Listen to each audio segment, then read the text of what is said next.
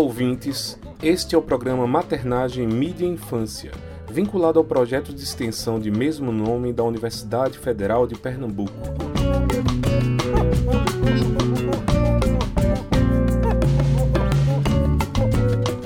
Neste espaço, vamos conversar sobre vários temas ligados à maternagem, à mídia e à infância.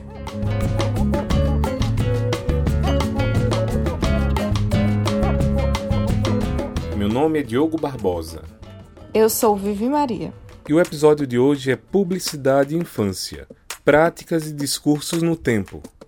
Que tal começarmos o programa imaginando juntos algumas situações?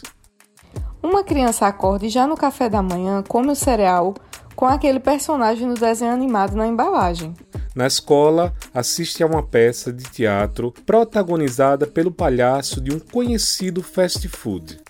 Na volta para casa, joga no celular um joguinho que é constantemente interrompido por anúncios. À tarde, assiste a um vídeo do youtuber preferido desembalando brinquedos e antes de dormir, o livro escolhido para a leitura da noite é de uma coleção publicada e assinada por uma famosa instituição financeira. Já parou para considerar quantos diálogos diretos entre marcas e crianças ocorrem todos os dias?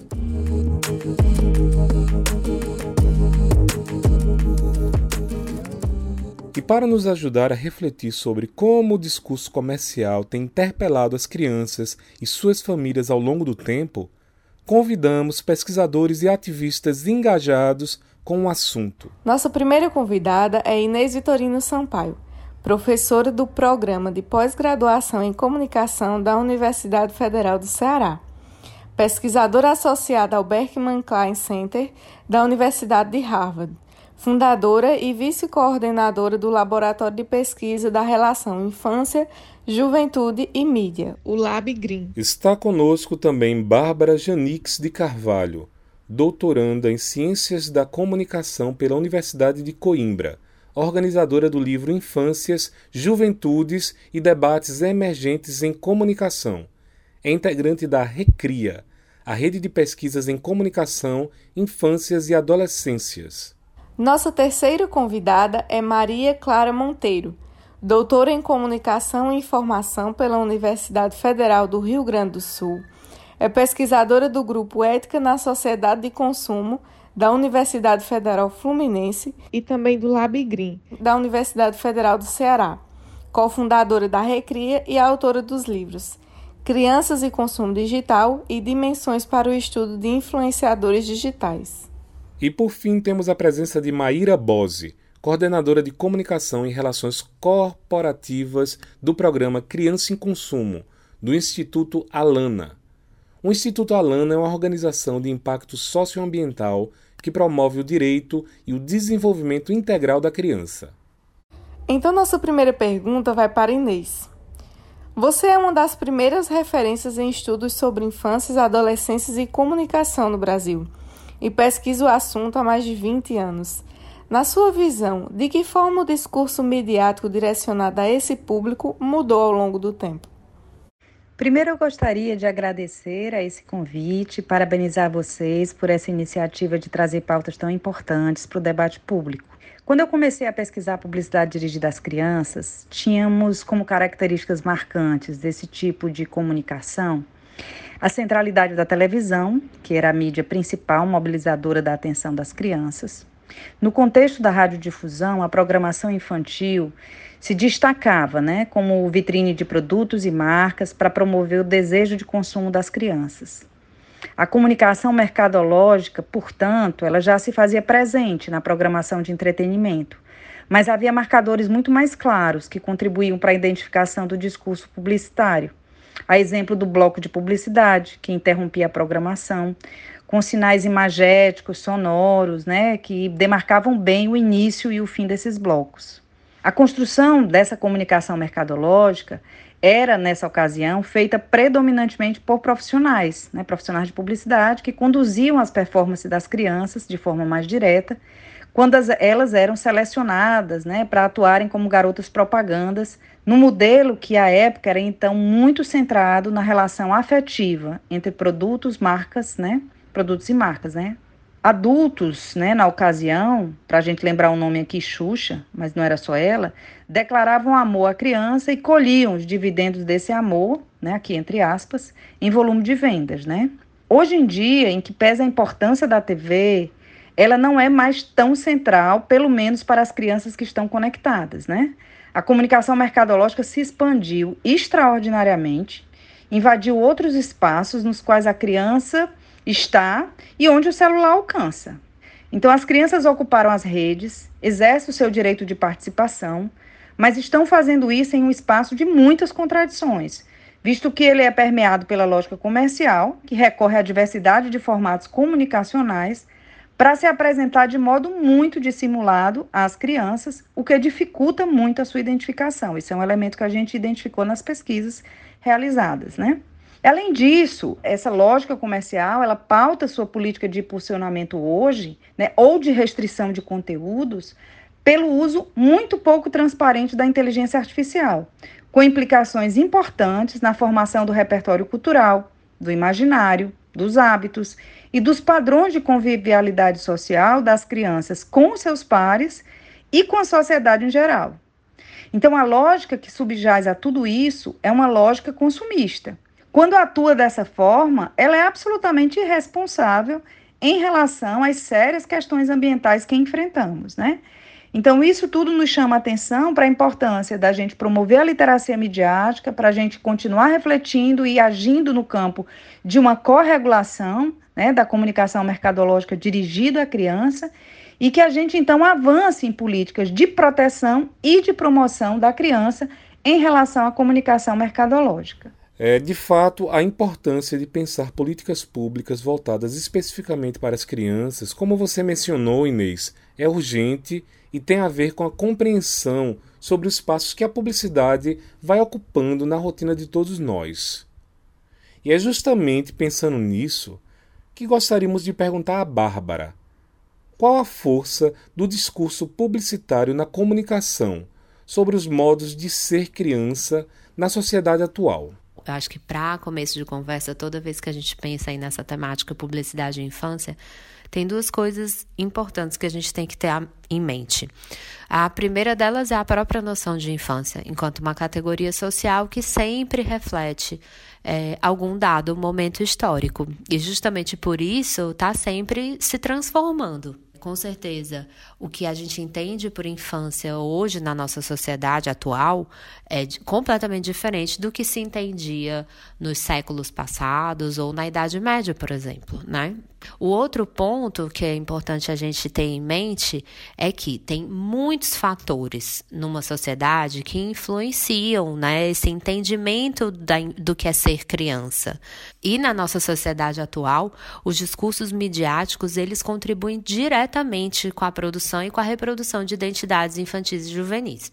E aí, dentro desses discursos midiáticos, a gente tem a comunicação mercadológica como um grande disseminador discursivo que interpela as crianças com conteúdos que funcionam como uma espécie de etiqueta. É, são modelos sociais de como ser, do que fazer, né, de quais práticas, de quais discursos são socialmente aceitos. E aí a gente pode, tanto faz, é, nós pensamos pensarmos num, num anúncio padrão da televisão, por exemplo, que aparece no comercial de uma TV a cabo, ou naqueles apelos é, do mercado, né, que são mais sutis e estão, por exemplo, nos canais de redes sociais, nos canais de YouTube. Essa comunicação mercadológica, ela está sempre é, informando a criança, por exemplo, o que é ser menina, o que é ser menino, ou o que é ser um bom filho, o que é ser uma boa aluna, é, ou o que é uma influenciadora digital, ou um gamer de sucesso. É, to todas essas, essas etiquetas, vamos dizer assim, elas são uma estratégia muito, muito forte é, da comunicação mercadológica na nossa sociedade. E aí, quando a gente pensa em redes sociais, é, que é um ambiente maciçamente ocupado por crianças, né, esse debate ele ainda se torna mais necessário. O pesquisador Robert McChesney, ele fala que lá no início da internet, uh, mais ou menos entre as décadas de 80, 90, as, as pessoas alimentavam uma ideia de que as práticas digitais elas seriam globais e gratuitas, aquilo do acesso ilimitado para quem quisesse estar online. E a gente hoje percebe que não é bem assim, né? O próprio Mark Chesney, ele fala que a internet foi cooptada, privatizada e comercializada. A gente tem aí a economia dos dados, a, a economia algorítmica, que moldam muito das práticas e dos discursos que são validados socialmente, incluindo aqueles que se relacionam às crianças e aos adolescentes, né? Quando a gente lembra, por exemplo, o YouTube, quando surgiu, ele eram repositórios de vídeos. É, o Facebook ele tinha assim, essa finalidade inicial de promover encontros, de promover a integra interação entre as pessoas, os usuários, né?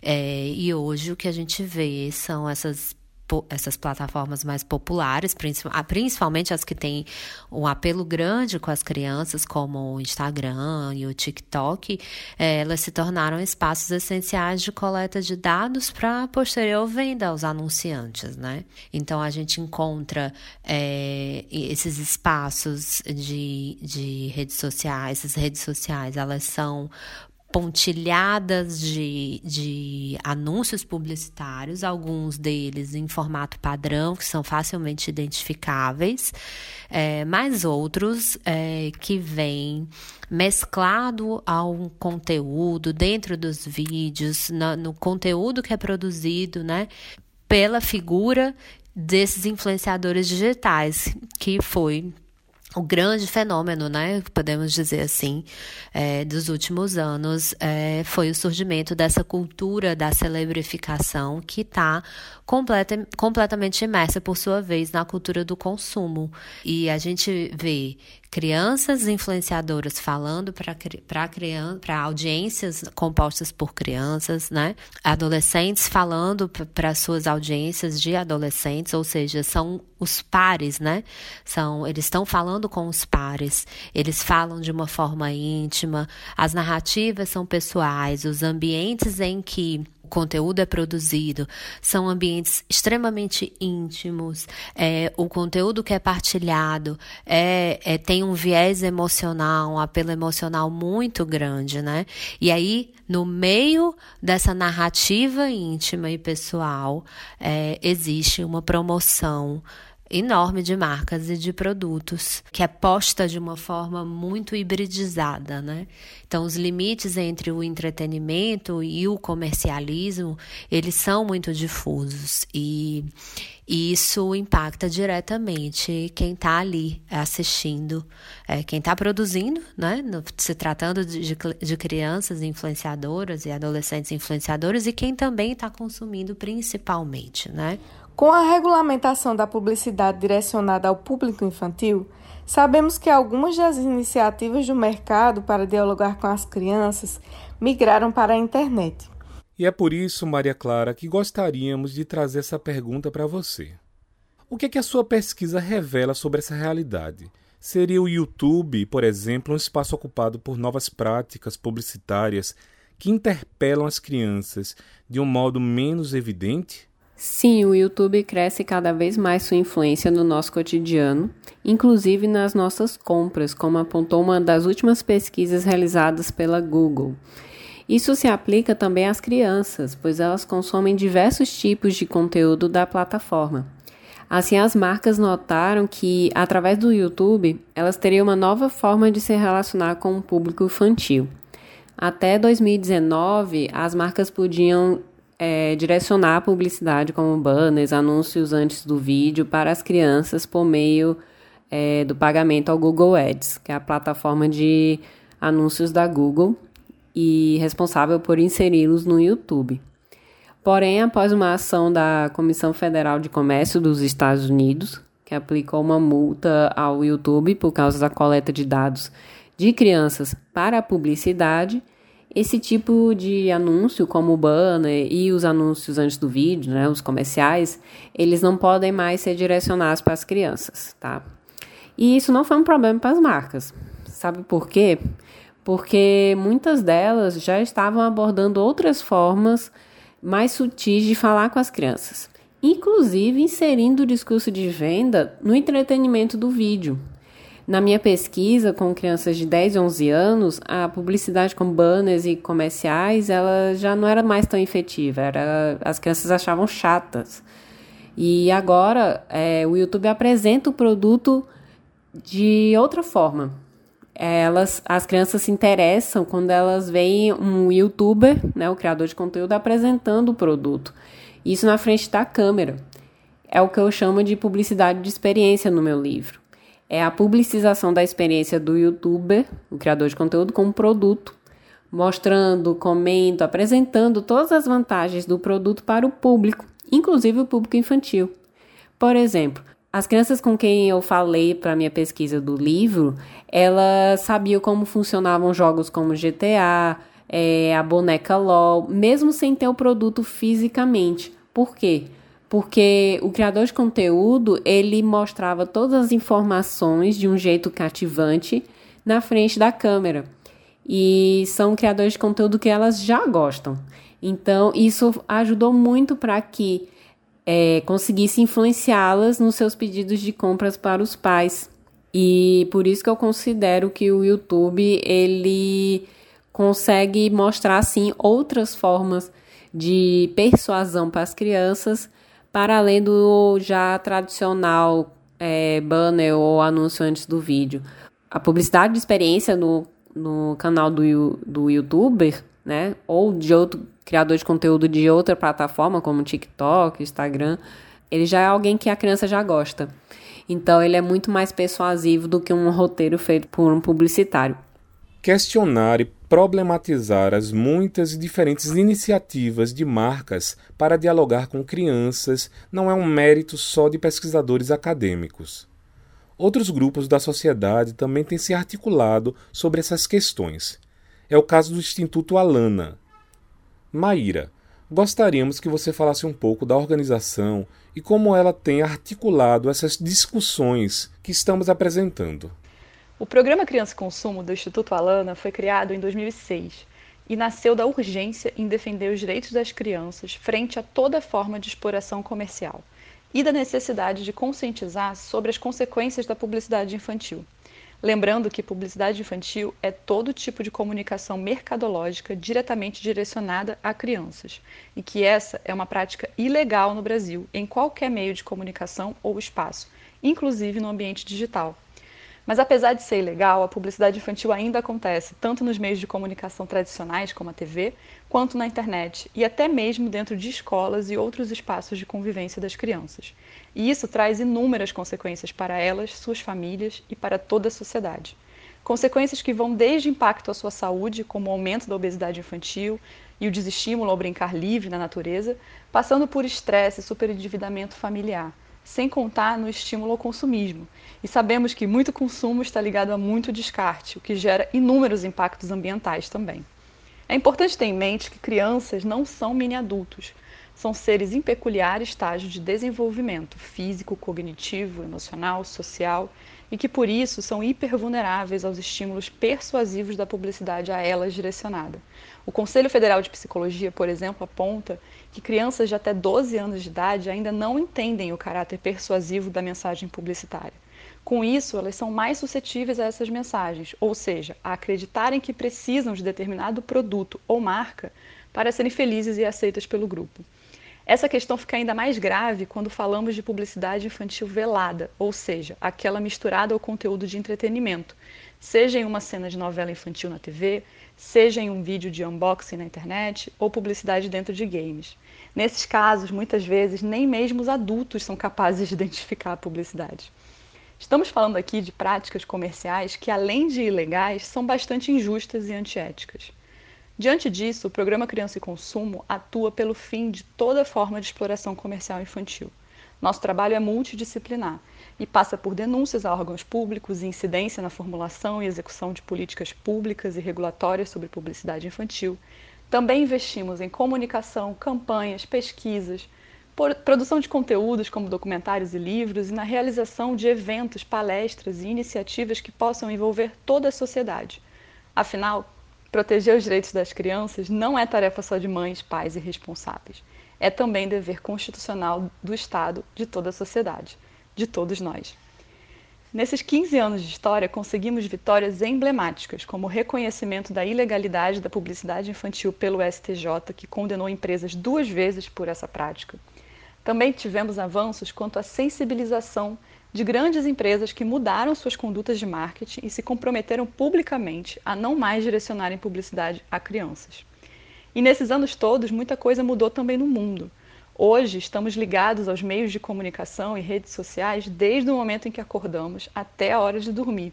E isso vale também para as crianças, que, segundo dados do Unicef, já representam um terço dos usuários de internet no mundo. Esse mundo hiperconectado inaugura novos hábitos de consumo e novos formatos de publicidade. Por isso, se antes estávamos preocupados apenas com os modelos mais tradicionais de publicidade infantil, hoje precisamos estar atentos também aos modelos de negócio das plataformas digitais, com coleta e tratamento ilegal de dados infantis para uso comercial, publicidade de vigilância, entre outras práticas abusivas e ilegais. No fim, o que a gente quer é que todos os direitos das crianças sejam garantidos com absoluta prioridade, como determina a nossa Constituição Federal, inclusive o direito a crescerem livres de exposição precoce à comunicação mercadológica e livres de qualquer forma de exploração comercial, online ou offline. Para isso, entre outras coisas, defendemos que toda publicidade, inclusive de produtos infantis, seja direcionada somente aos adultos, que não só têm condições de lidar com o apelo persuasivo desse tipo de mensagem, como são os verdadeiros responsáveis pela decisão de compra de uma família. Por fim, quero dizer que todo cidadão ou cidadã pode fazer sua parte denunciando publicidade infantil. E no site do Criança e Consumo explicamos como fazer isso. Também quero convidar quem estiver escutando a gente agora para conhecer mais sobre o nosso trabalho e acompanhar as nossas redes sociais. Muito obrigada.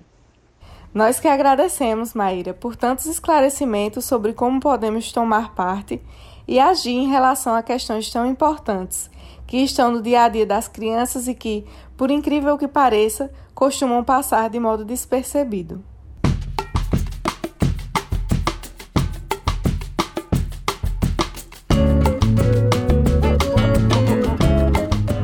Hoje conversamos sobre publicidade e infância, práticas e discursos no tempo. E antes de finalizar esse episódio, Viviane, eu gostaria apenas de reforçar o que é o nosso projeto. O Maternagem Mídia e Infância é um projeto de extensão da UFPE, coordenado pela professora Maria Collier de Mendonça, professora do Departamento de Comunicação Social. No projeto temos também o professor Rogério Kovaleski, a professora Milena Freire, temos também Brenda Guedes, pesquisadora de infância, temos também nossa equipe Débora Santos, doutoranda de comunicação, Nirvana Lima, mestranda também de comunicação, Marília Félix, aluna de jornalismo junto com Viviane. O nosso projeto atua em diversas frentes. Mensalmente realizamos lives que ficam disponíveis no canal de YouTube da Proesc, a Pró-Reitoria de Extensão e Cultura da UFPE. Lembrando a todos que o projeto de extensão Maternagem, Mídia e Infância tem um perfil no Instagram é o mmi.fpe e nele geramos conteúdos legais sobre os temas que discutimos aqui. O conteúdo desse episódio é transmitido pela Rádio Universitária Paulo Freire e fica disponível como podcast. E é isso. Pode chegar junto em qualquer um desses canais que teremos a maior satisfação em conversar com vocês. Agradecemos mais uma vez a presença das nossas convidadas e foi um prazer ter você conosco. Até a próxima!